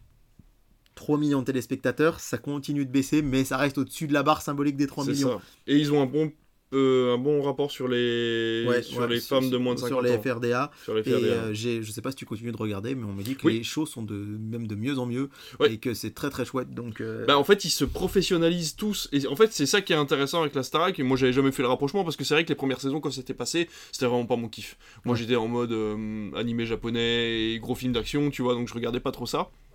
Mais c'est vrai que les, les- là, ce qui est bien, c'est qu'on voit vraiment qu'ils démarrent de rien. Et en plus, moi, je regarde pas la quotidienne. Donc, c'est vrai que j'ai vraiment de semaine en semaine une énorme évolution entre Ouais. chacun des chanteurs, dans Ouais, leurs ouais. prestations, dans leur chant, etc. Et euh, alors on aime ou on n'aime pas, après on a des préférences euh, qui sont pas du tout objectives, mais quand on reste sur un principe de chanson et de show, là sont en train de virer les personnes les moins compétentes. On commence à garder les meilleurs, et donc les shows sont de plus en plus impressionnants, puisqu'ils se donnent de plus en plus, ils apprennent de plus en plus, ils chantent de mieux en mieux. Donc c'est vrai qu'on garde vraiment une, qualité en fait, et on se dit, ben c'est vrai que la tournée qui va avoir lieu l'année prochaine, vu qu'ils seront calés, ils auront tout leur, euh, ils seront devenus des pros en fait euh, de ce genre de show, et ben ça peut être vraiment hyper intéressant d'aller euh, d'aller voir les concerts de la Starac. Donc moi j'aime beaucoup, j'aime beaucoup ce qu'ils font cette année. Ouais, je pense que ouais, c'est aussi ce qui fait que ça marche bien. Ouais. Et pour dimanche, ben tiens, une fois n'est pas coutume, je vais vous parler un peu de la journée plutôt que de vous parler tout de suite du soir et de J'ai fameux loupé le Grand Prix. duel euh, le Grand Prix donc d'Abu Dhabi qui visiblement n'était pas spécialement passionnant, donc on Ouais. n'a pas loupé grand chose. Bon ça va. Et à noter, bah, parce qu'un petit cocorico quand même avec toutes nos félicitations à Zoé Closure, qui était la représentante de la France à l'Eurovision Eh oui. Junior, puisque nous avons gagné Eh oui. l'Eurovision Junior pour la deuxième année de suite. Donc on fait Donc, re- euh, refait le concours Ouais, prochaine l'année prochaine. Alors c'est vrai que on peut se dire quand même que c'est en général quand un pays gagne l'Eurovision, c'est rare qu'il la gagne deux ans de suite. C'est arrivé et euh, souvent bah, c'est un peu dur même quand on est tenant du titre parce que là la Zoé quand elle a été désignée bah, beaucoup disaient bah, de toute façon on va pas gagner on a déjà gagné l'année- dernière. Et bien si. Ah elle a gagné de nouveau donc bravo à elle. Et d'ailleurs j'étais devant ma télé euh, le midi et euh, Zoé avec les anciens candidats de la- notamment Carla Clara qui chantait et, et ça fait bim bam boum Ah ouais. tous les anciens euh, candidats français de l'Eurovision Junior ont participé à Tout le monde veut prendre sa place contre le champion actuel pour l'association Les Petits Princes. C'était une émission vraiment très feel good. Vous nous direz en commentaire sympa. si David chante Et bien. euh, bien sûr que je chante bien. Et l'an dernier, d'ailleurs, c'était Lissandro qui avait gagné l'Eurovision Junior. Et donc, il y avait 1,21 million Oui, de téléspectateurs, puisqu'on rappelle que l'Eurovision Junior, la particularité, c'est que c'est diffusé en après-midi Eh ben oui, et pas en soirée comme l'Eurovision, donc 1,21 million de téléspectateurs. C'est à la deuxième place, derrière justement la quotidienne de la Starac, Eh qui oui. est à 1,37 million de téléspectateurs. Donc c'est vrai qu'on parle en fait en millions de téléspectateurs sur les prime time du samedi, mais finalement ils doivent aussi se.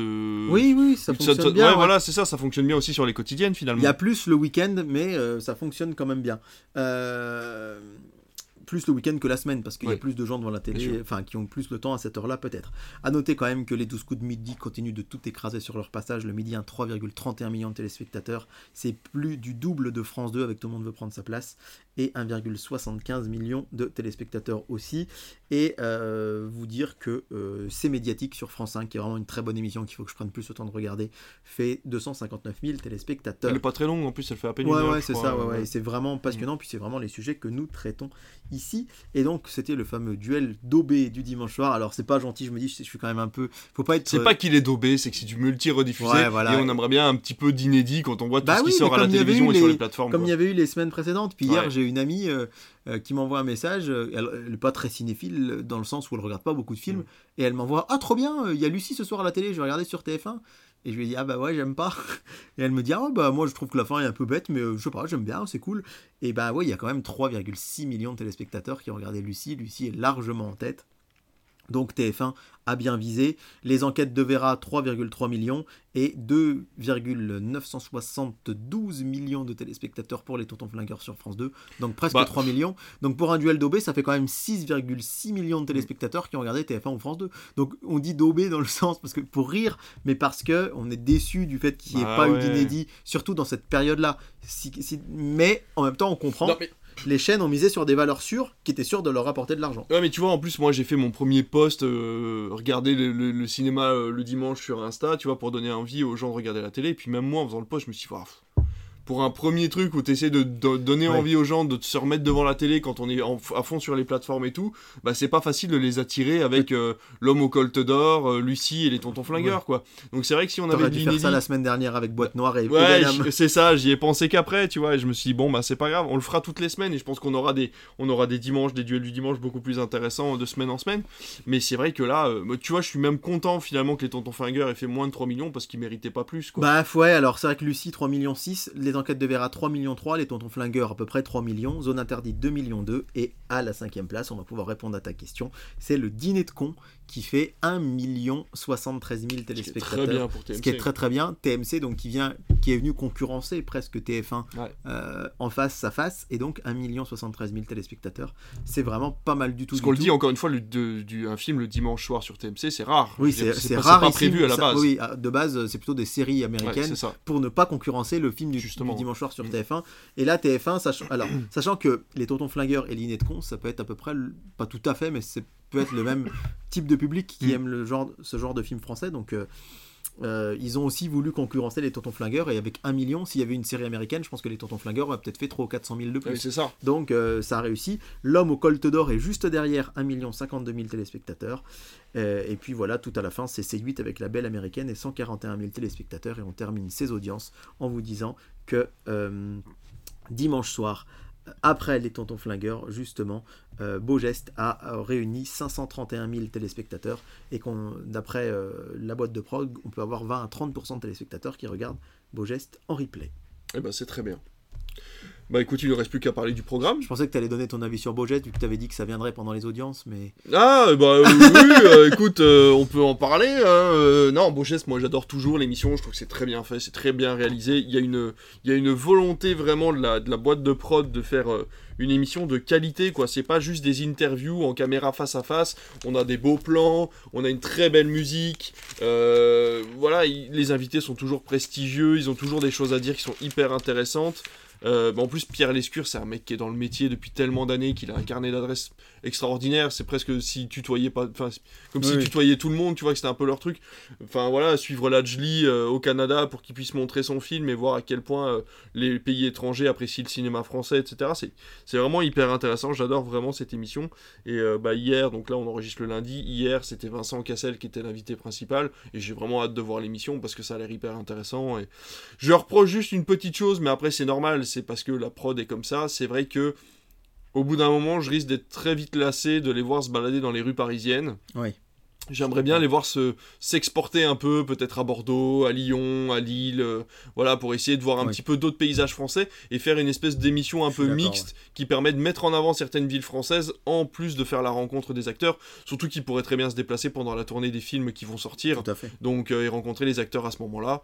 Donc euh, voilà, c'est le petit bémol. Écoute Pierre, si tu nous écoutes, parce que je sais que voilà, tu es un grand fan de l'émission, et ben je te propose pour la prochaine saison de Beau Geste d'aller te balader peut-être, qui sais-je, en Saône-et-Loire, dans des petites villes de 5000 habitants, Pourquoi et euh, venir boire un coup avec nous si ça t'intéresse. Donc euh, voilà. Bon, on n'a pas d'acteurs dans le coin, faudra que tu les amènes avec toi, mais on a de très beaux vrai. paysages pour les filmer pendant l'interview. Et moi, mon avis, c'est que je n'ai vu aucun épisode de cette nouvelle saison. C'est honteux, mais j'ai pas pris le temps de regarder. Mais c'est dur, c'est dur de prendre euh, le temps voilà. de faire les choses. Moi, je, je n'ai donc pas d'avis. Je suis désolé pour notre ami euh, Pur Cinéma. C'est Tu as peut-être pas d'avis, mais tu as David. Ah oui, et ça vaut bien tous les d'avis. Exactement. Et Alors. donc David te demande les, euh, les- le prochain Le, programme. le prochain programme télé, samedi soir, ça va pas être très original. La Starac face à 100% logique. Bah oui.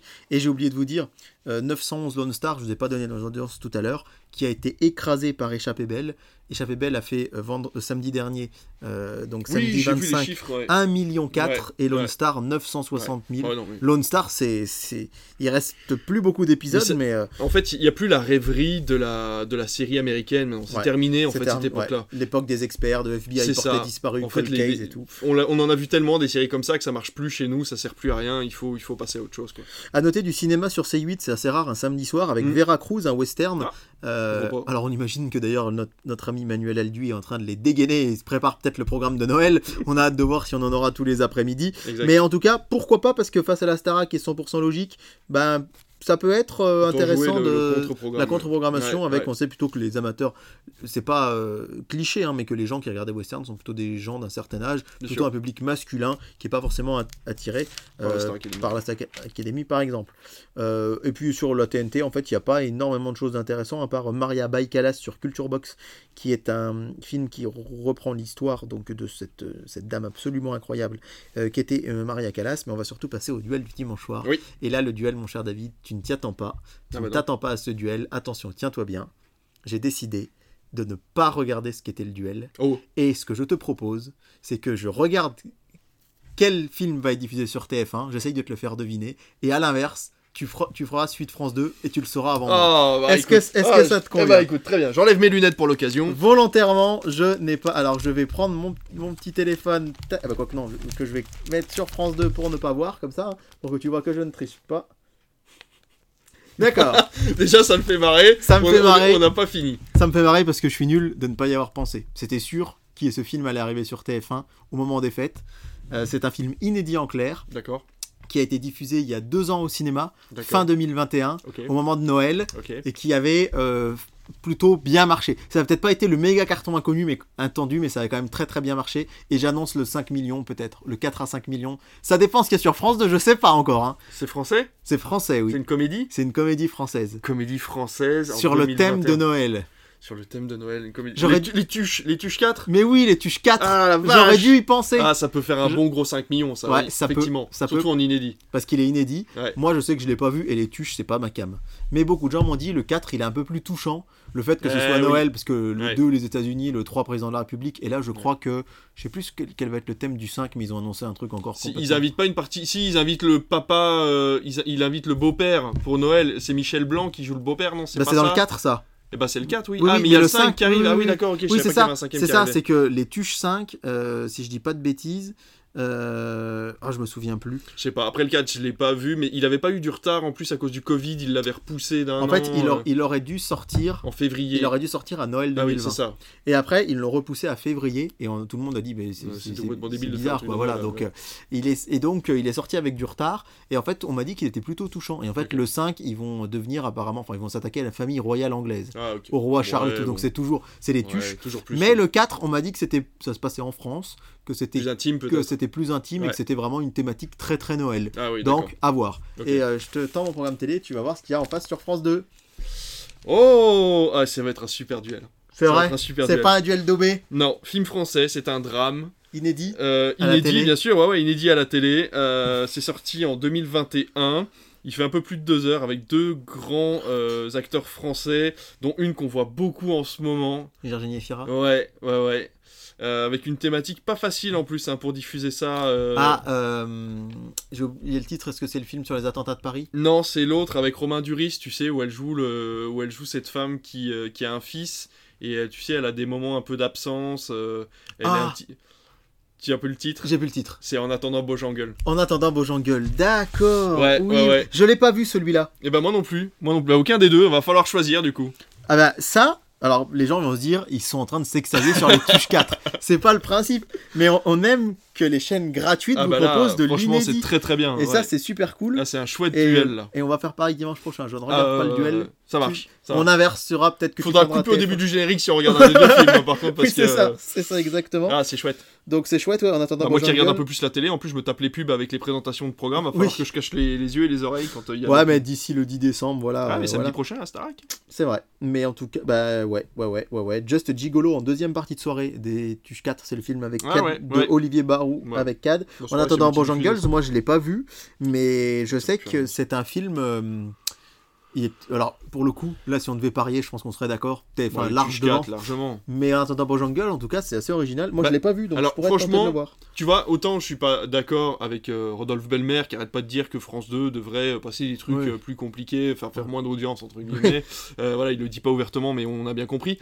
Autant, bah je suis désolé, mais quand je vois que France 2 passe en inédit en attendant j'engueule, même s'ils font moins d'audience, on peut que les remercier en Ah bah, fait de prendre sûr. le risque de diffuser ce genre de films là, qui, est, qui sont des films de qualité et qui vont permettre à une partie de la population, par curiosité, comme tu le dis, Ouais. ils vont voir le 1, ils vont se dire oh non les tuches c'est débile, ils vont mettre le 2, ils vont tomber sur Virginie Efira et Romain Duris et ils vont regarder un film qui est Ouais, exceptionnel sans le vrai. faire exprès quoi. Donc je trouve ça chouette. déjà, s'ils font euh, 2 millions de téléspectateurs, imaginons sur un très attendant bien, Bojangles, déjà ce serait vraiment chouette. Ouais, complètement. À noter en deuxième partie de soirée à 23h15, Hu- Hugo décrypte l'interview qui la donc deuxième, a été recruté par France 2 Ouais. et qui la première avait été diffusée le samedi à 13h15 Ouais. je crois et en fait ils ont, décidé de le, le- ouais, ils ont décidé de le changer de case et de le mettre le dimanche soir et moi du coup quand j'avais pas su le film je savais que ça allait être dimanche mais je ne savais pas l'inviter, du coup c'est Virginie Efira. Donc après voilà. en attendant Parfait. Beaujangle, c'est c'est très bien. Par contre je pensais que ce serait à la place de Beaugeste, mais non. Ce serait Beaugest. avant. Ok. Beaugeste va quand même avoir lieu la semaine prochaine. Je pensais que ça allait aussi peut-être donner l'occasion à Beaugeste de respirer, mais non, ce sera bien à euh, C'est un peu 23h45 ce dommage parce ouais. que c'est vrai que du coup Beaugest c'était un peu le, le programme automatique. Enfin, tu Ouais, vois là ouais, déjà que des gens vont éteindre leur télé après le film en voyant Oui. que c'est Hugo Décrypte, ils vont re-éteindre derrière en se disant ça fait tard. Ouais, ouais, ouais, ouais. ouais. un peu dommage. C'est pas aider le, le film, je pense, euh, effectivement. Euh, sur Arte Minority Report, c'est marrant parce que c'est Ah pas un film qu'on pense quand on pense à Arte. Arte de plus en plus hein, quand même. La SF avec leur cycle en fait ils ont des cycles SF, des cycles Des cycles et donc c'est vrai qu'ils passent parfois des films auxquels on s'attend pas. C'est vrai, c'est vrai. J'ai oublié de vous dire que le samedi soir, je l'avais noté pourtant, il y avait euh, sur RTL 9 Terminator 2, Ah. euh, chef-d'œuvre.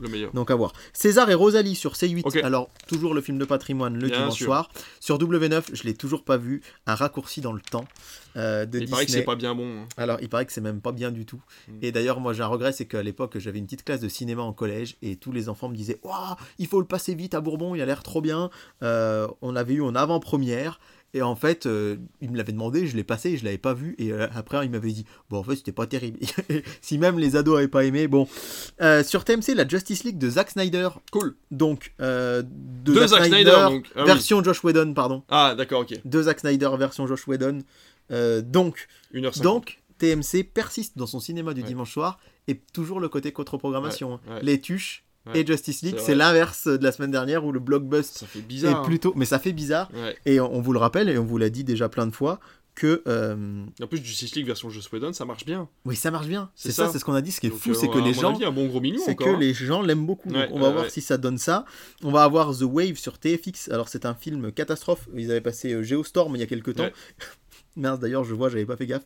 Geostorm en deuxième partie de soirée. Ah bah voilà. C'est-à-dire que vraiment, vous ne, vous ne pouvez Voilà, pas passer tu es à en côté. dépression après quoi. Vous pouvez pas passer à côté de Geostorm, mais en tout cas The Wave, donc euh, film catastrophe sur une vague. Du téléfilm de Noël, toujours inédit le dimanche soir sur NRJ12. Je vous donne pas les audiences parce qu'elles sont très confidentielles malheureusement. Il faudra que je vous en parle peut-être plus la semaine prochaine. Mais on a aussi du cinéma sur Gulli avec La Vérité si je mens, suivi du Truman Show. Euh, hashtag Joyeux Noël sur TF1 Série Film. C'est le un des téléfilms visiblement qui a le plus marché l'après-midi. Les gens l'ont adoré, donc Oh, super. pourquoi pas. Et sur Sister Roadhouse, je sais pas si ça te parle, avec euh, Patrick Swayze, un film Ah, de bah. 1989. Ok. Donc c'est assez rare pour être signalé. Bien sûr. Euh, donc pour votre dimanche soir, une soirée riche en cinéma. Le lundi, on continue dans le cycle lundi Noël. En fait, on vous l'a pas dit, mais on a découvert en regardant Super Papa que C'est TF1 faisait un cycle lundi Noël. Ouais. Alors Super Papa, et j'ai oublié le nom de la fiction française qui avait été diffusée la semaine dernière, euh, qui ont fait environ de- entre 2,5 et 2,8. Les acteurs emblématiques de Euh, TF1. là, voilà, avec des acteurs emblématiques de TF1. C'est vrai que par- il paraît que c'est une petite déception. Ils espéraient autour de 3 millions à chaque Ah fois. ouais. Et comme on vous le disait tout à l'heure, malheureusement, on ne peut pas vous dire euh, quel est le quelles sont les audiences de Noël. euh, oh là là là là, Je- vraiment, ça me- j'arrive pas à retenir le titre de ce téléfilm. Attends, Noël, mon ça. chien, le lapin, Non, euh, euh, une trois poule et un couffins. couffin. Trois couffins. euh, No- Noël. Trois, trois frères et un couffin. Non, Oui, c'est ça. Noël. Oh là là, mais t'es trop fort. Noël. Trois frères, trois Noël. frères et un- Noël et un couffin, c'est ça. Donc, trois frères, Noël et un couffin, c'est le programme emblématique C'est ça. Euh, on vous l'a dit, hein, TF1 a choisi de l'extirper euh, du, euh, du, Du cycle, du cycle de l'après-midi pour le mettre le soir. Et ils ont décidé de faire ça une deuxième fois. Puisque le lundi 4 décembre, on aura Coup de foudre en cadeau de Noël. De nouveau avec Terry Hatcher. Terry Oui, Hatcher, j'ai vu ça, c'est euh, euh, ouais, ouais. Suzanne de Desperate Housewives. Qui avait déjà fait un. Qui avait déjà fait un ouais. téléfilm de Noël qui avait été passé un petit peu avant Noël l'année dernière ça. et qui avait d'ailleurs bien marché sur TF1 et qui, eh ben, qui s'appelait Coup de foudre avant Noël et devinez quoi? Il sera diffusé le même soir sur TF1 Et ben en voilà. deuxième partie de soirée. Ben voilà. Donc vous aurez une soirée 100% Terry Hatcher le lundi 4 décembre. Euh, et pendant ce temps-là, notre cher David qui cherche le nom du programme de la semaine dernière. Je pense que si tu avais tapé programme télé lundi 20 novembre, eh ben, tu l'aurais eu. Ah, mais toi, tu as toutes les astuces. Mais j'ai toutes les astuces du de- programme, télé. télé. Et, je- et Parce voilà. qu'en fait, il faut savoir que sur internet, on peut pas revenir en arrière sur le programme Oui, télé. c'est ça. Il faut le chercher depuis Google. C'est Noël et plus si affinité. Voilà, qui avait Voilà, fait trouvé ça en 15 secondes alors que je me suis emmerdé à aller sur MyTF1. qui avait fait 2,8. Euh, donc, coup de foudre en cadeau de Noël, suivi de coup de foudre avant Noël. Euh, mais d'ailleurs, peut-être. euh, bref. Ça doit être. très- Mais non, pour mais les je- gens qui sont fans, c'est vraiment très dur de s'y retrouver quand Ah même. oui, parce que les un- titres ah se bah ouais, ressemblent tous. ouais, ouais. C'est très- c'est Et, terrible. et en plus, c'est un peu une spécificité française. Aux États-Unis, ils se ressemblent pas tous les non, titres. non. Et nous, ça nous fait marrer. Il y a tout le temps, oh, il y a Noël dedans. Aux États-Unis, c'est plus des jeux de mots avec la thématique. Ouais, voilà, alors que là, nous, Alors que fait, là, il y a nous, Noël tout. S'il n'y a pas Noël, euh, meurt, parfois, en ça se passe même pas à Noël en fait, ça se passe en hiver ou tu vois, mais. euh. Mais bon, en tout cas, il y aura encore un téléfilm de Noël à 14h, encore donc ce sera un Noël magique à New York, encore un à 15h40, à 23h donc coup de foudre avant Noël et à minuit 40 un souhait magique pour Noël, Mais ce qui qui- fait 5 téléfilms de Noël sur TF1, Qui sur le lundi soir fait la ça première chaîne d'Europe. Ouais. À voir. On va scruter les audiences Ah euh, déjà la semaine prochaine de, de Noël et un couffin là. J'ai déjà oublié le titre. Euh, Trois frères Noël et un couffin, mais bon, à voir. L'art du crime en face sur France 2, euh, saison 7. Euh, donc c'est c'est des unitaires, hein, des, c'est, une- en deux épisodes. Donc on va voir ce que ça va donner puisque Sambre va se terminer. Euh, le film La fille au bracelet avec euh, Roche Dizem et euh, Chiara Mastroianni sur euh, France 3, toujours par Mel Rose sur Canal+. Un divertissement sur M6, c'est Qui peut nous battre présenté par Ah Eric Antoine, c'est très sympa en fait, il y a des ça. experts en fait, hein. donc là ce sera Franck Leboeuf, Hélène Segara, Julien Courbet, Christina Cordula et Juan Arbalez qui vont euh, affronter dans leur spécialité des anonymes. Sur Arte, le diable par la queue.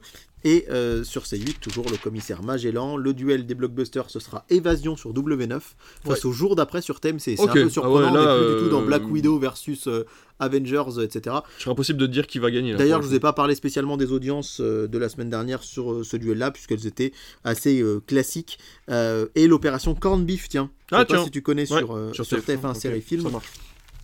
Euh, voilà pour le programme du lundi. Mardi soir, le 5 décembre, tac, ce sera Harry Potter et le prince de sang mêlé. Forcément. Alors là, évidemment. Toujours on étonné on qu'ils peut- nous passent tous le- tous les Harry Potter. Ouais, alors coup. ils ont fait 4. Un match de foot et 4. Ouais. Donc il y a quand même une petite pause. Ouais, ouais. Mais effectivement, euh, ils les passent tous d'un coup. La dernière fois qu'ils avaient fait ça, c'était pendant le confinement, hein, Ouais, en c'est 2020. vrai.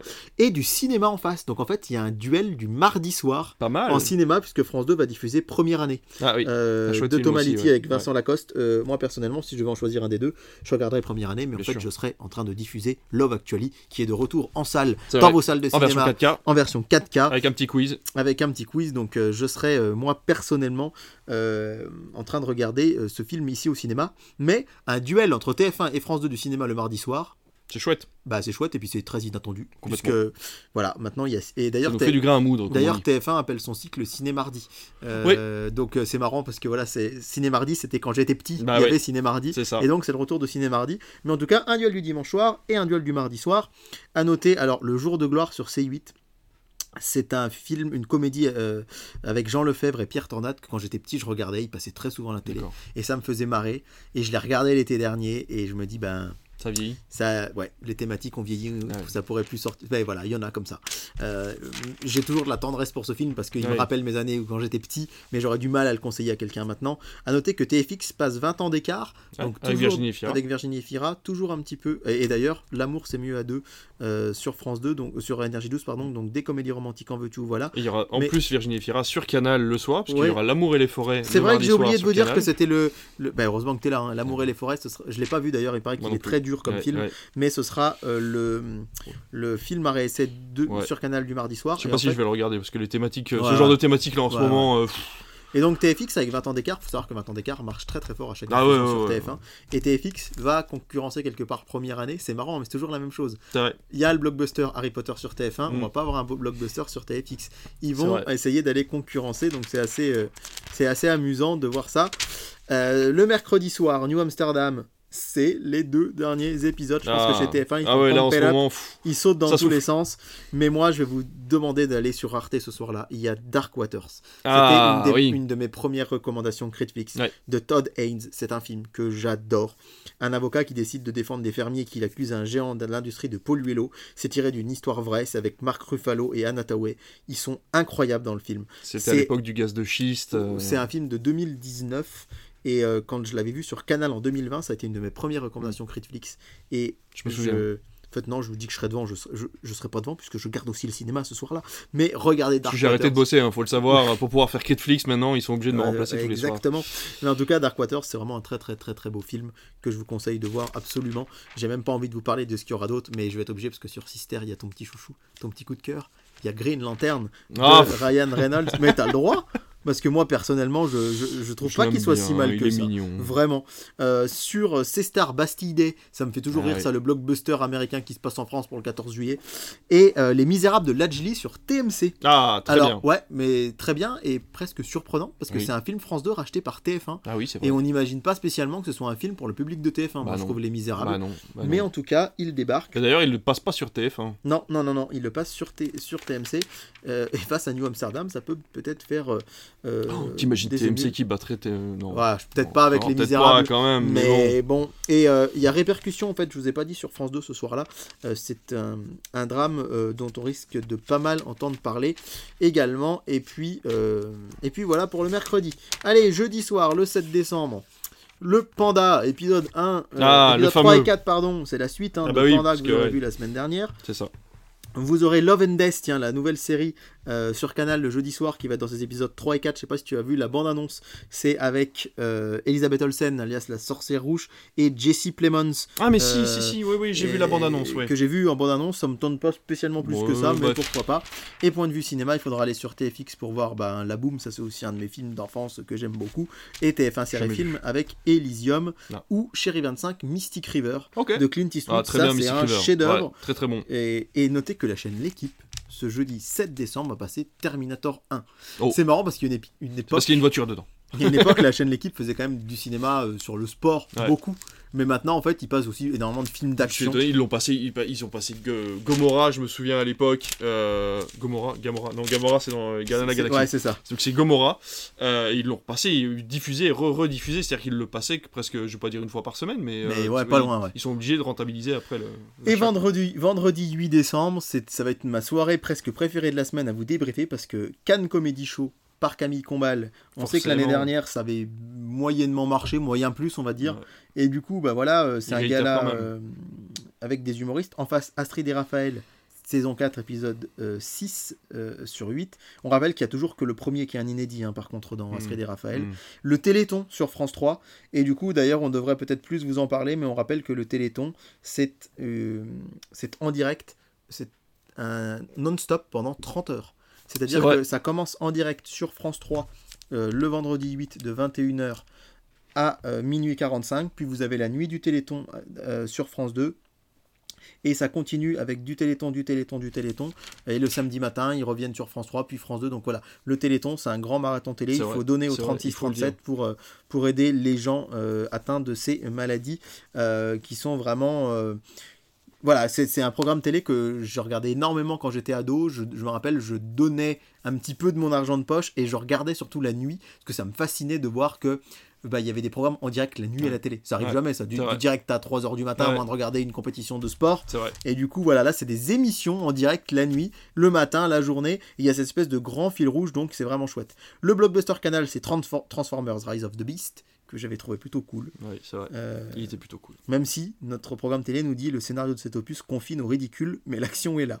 Bon, euh, ça, enchaîne avec Ant-Man et la guêpe, donc autant Ouais, dire bon. que ça- moi j'ai préféré Transformers. hein. Kum Kum Mania, du coup, comme tu l'aimes. Kum euh, Kum tu Mania, évidemment. appelé. Sur M6, Les Indestructibles 2, On en parlait. suivi d'un documentaire inédit en France, Il était une fois Disney et la France.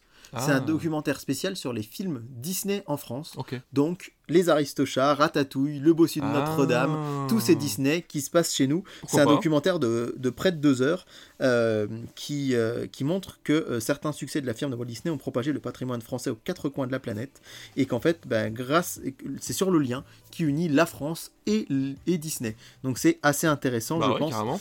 à voir ce vendredi soir. Et puis après, ben, on a des programmes classiques sans spécialement de cinéma. À noter Hancock, tiens, sur RTL 9 Ah bah tiens. ce soir-là. Et euh, vous noterez également le lundi 11 décembre une nouvelle étincelle pour Noël à 14h sur TF1. C'est le téléfilm de Noël qu'on vous annonçait l'année dernière avec euh, Ah. Joe Lando et euh, Là, voilà. Jane Seymour, le fameux téléfilm Dr. de Queen. Noël Dr. Queen, femme médecin, Mm. sera diffusé à 14h le lundi 11 décembre. Et voilà pour les programmes. Oh là là, ça nous en fait encore des trucs à regarder. Hein. On Euh, n'oublie oui. pas le duel du dimanche soir, du coup, qu'on aura deviné en direct. Oui, Euh, du coup, avec. En attendant Beaujangle et euh, les Tuches 4 qui seront l'un face à l'autre. On a vraiment hâte de vous donner les audiences. Dans tous les cas, vous continuez à nous suivre sur Instagram, sur Twitter, sur tous les réseaux. Mais pas dans la rue. Mais pas dans la rue, évitez, hein, c'est vrai que ça nous est arrivé déjà quelques fois, un Non. duo au succès du... Non, non, non, non, du tout, du tout. Euh, Enfin voilà, donc du coup, continuez à nous écouter, abonnez-vous au podcast, parlez-en autour de vous dans tous les cas, et on se rejoint la semaine prochaine, encore une fois vendredi matin, pour un nouveau Critflix. Merci beaucoup, à bientôt David. À bientôt!